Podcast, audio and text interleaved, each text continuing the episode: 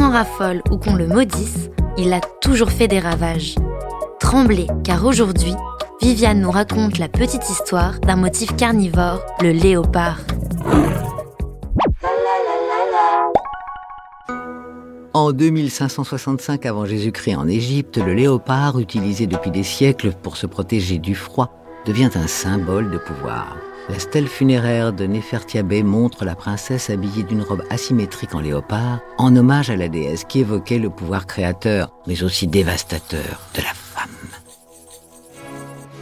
Quelques siècles plus tard, entre le XIVe et le XVIIIe siècle, porter de la fourrure a peu à peu pris une signification sociale. Elle est l'objet de plusieurs lois sanctuaires et restera dans l'imaginaire collectif un symbole de pouvoir, de richesse, de luxe et de prestige. Plus tard, avec les conquêtes coloniales, ce motif se diffuse dans une Europe à la fois fascinée et dérangée par un exotisme sensuel et sauvage venu d'Afrique. Dans les années 30, la légende africaine des hommes léopards issus des colonies a inspiré le film Tarzan et la femme léopard de Kurt Neumann avec Jenny Weissmuller.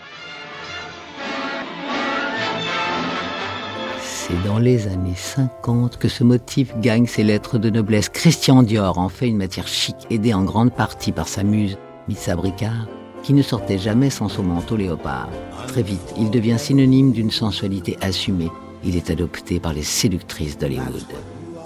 Dans les années 60, des icônes de style comme Jackie Kennedy, Grace Kelly, Audrey Hepburn l'adoptent. Le reste du troupeau suivra.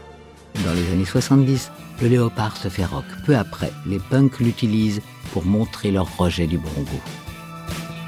1990, cet imprimé incarne la girl power comme le montrent les Spice Girls. Mais dans cette décennie de lutte contre l'utilisation des peaux de bêtes symbolisées par l'association PETA, Jean-Paul Gaultier fait scandale avec sa fameuse robe, pourtant en faux léopard.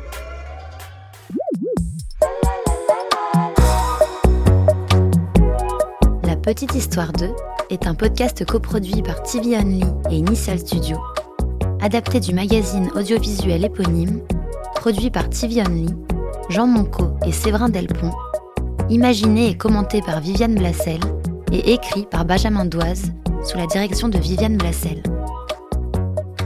Production éditoriale, Sarah Koskiewicz et Louise Nguyen, assistée de Sidonie Cotier. Montage et musique, Johanna Lalonde. Avec les voix de Viviane Blassel et Louise Nguyen.